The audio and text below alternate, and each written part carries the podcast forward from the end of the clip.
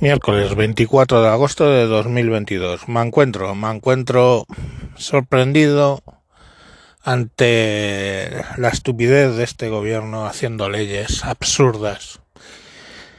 Leyes que por la improvisación y la velocidad con la que las sacan, sin consultar al Consejo de Estado, sin consultar a juristas, sin hacer nada, ya vimos algunas redacciones de las leyes de la gilipollas de la Irene Montero, como estaban, que directamente mm, se invalidaban así solas.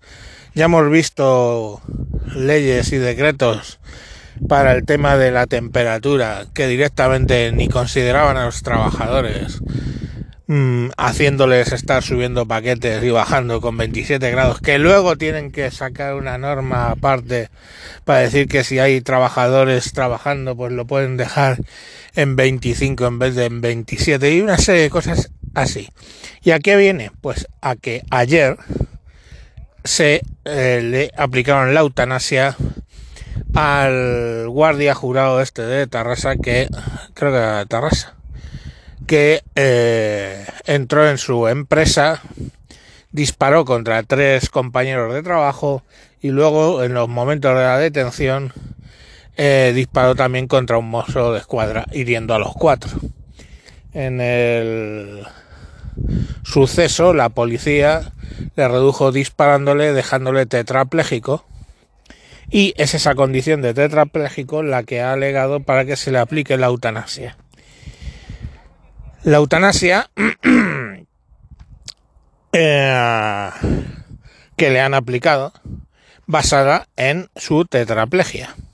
Pero claro, eh, es que han dejado en indefensión a las víctimas, porque ahora ese señor le han suicidado antes de que fuera juzgado. Entonces, ¿qué pasa ahora con las víctimas? Pues hay dos, dos eh, cuestiones, ¿no? Lógicamente no se le va a juzgar, pero eh, las indemnizaciones están ahí pedidas. Eh, obviamente a las víctimas civiles no van a ver un duro, porque él ya muerto, no puede pagar, y sus herederos, pues gilipollas no van a ser como para recibir una herencia que conlleva además el pago de tres indemnizaciones, de cuatro indemnizaciones.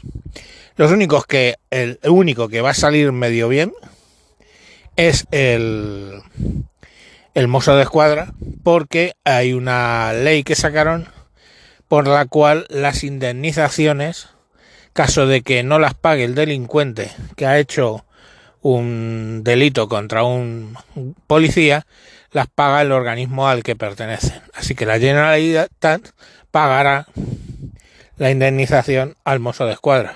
Pero los civiles, lógicamente, pues no van a ver ni un duro. Eh,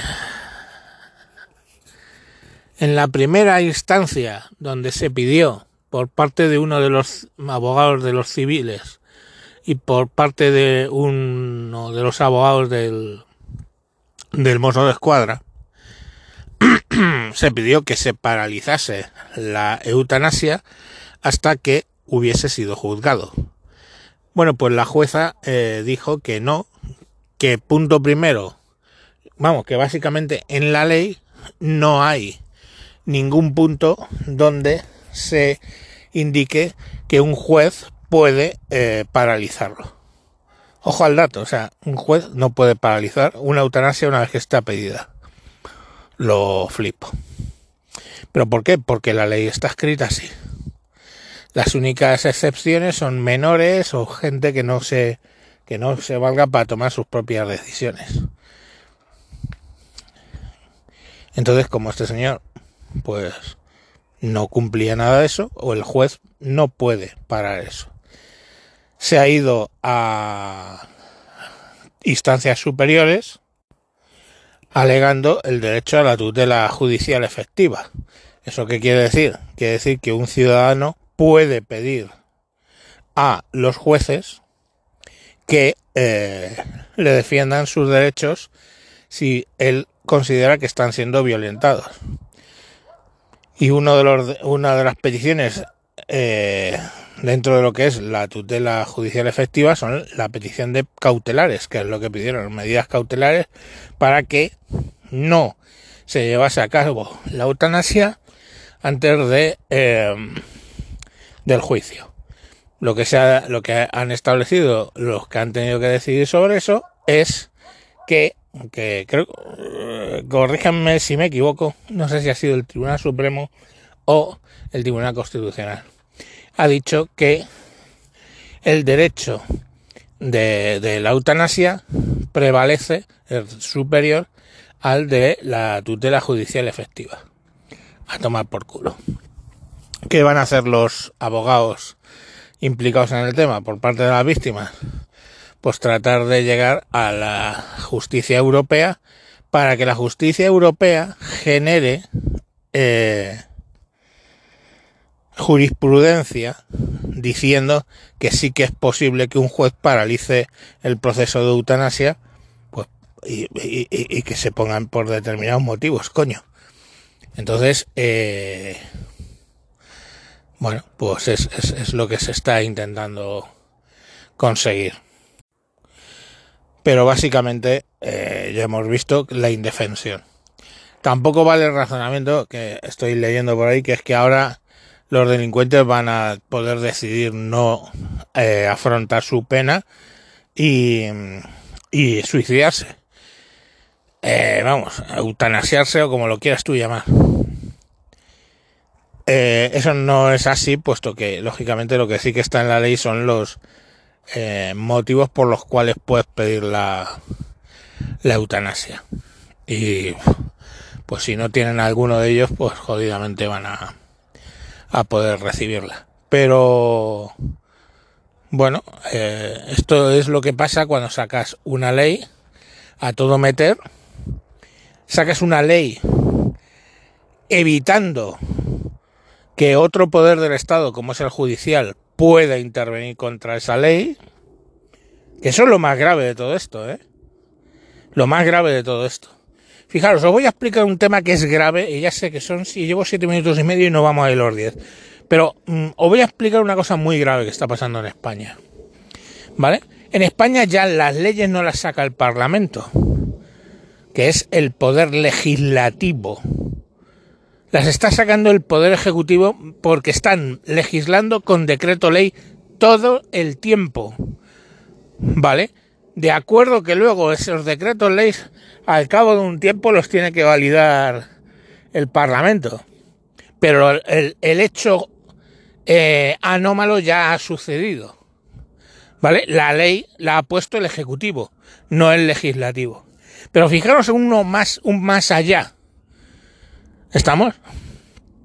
Que el tercer poder del Estado, esa ley, y otras muchas, esa ley evita que un juez pueda tomar una determinación, pueda tomar una decisión sobre esa, sobre esa ley.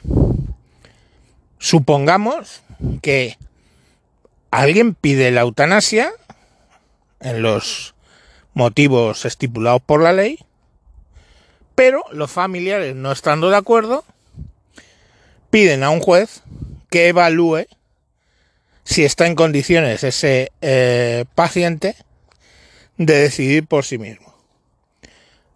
Pues no, eso está excluido de la ley. Hay un juez, no puede decir nada. Con lo cual, imaginaros en qué quedamos al final. Quedamos en un Venezuela quedamos en el gobierno ideal de los socialcomunistas, que es que el presidente hace, deshace, decide, tanto en lo judicial como en lo legislativo, como en su parte única que sería lo ejecutivo. De, y, pues nada, hombre, nosotros nos dedicamos a discutir si, mm, si queremos llevar corbata o no en la oficina por el tema del calor. ¿Eh? Nos dedicamos a eso. Pero lo que estoy diciendo es gravísimo. Gravísimo. Gravísimo. Porque es lo más parecido a una dictadura. Donde ya todos los poderes caen en una persona. El Ejecutivo, el Legislativo, el Judicial. ¿Os parece bien? Pues cojonudo, le volvéis a votar. Venga, mañana más.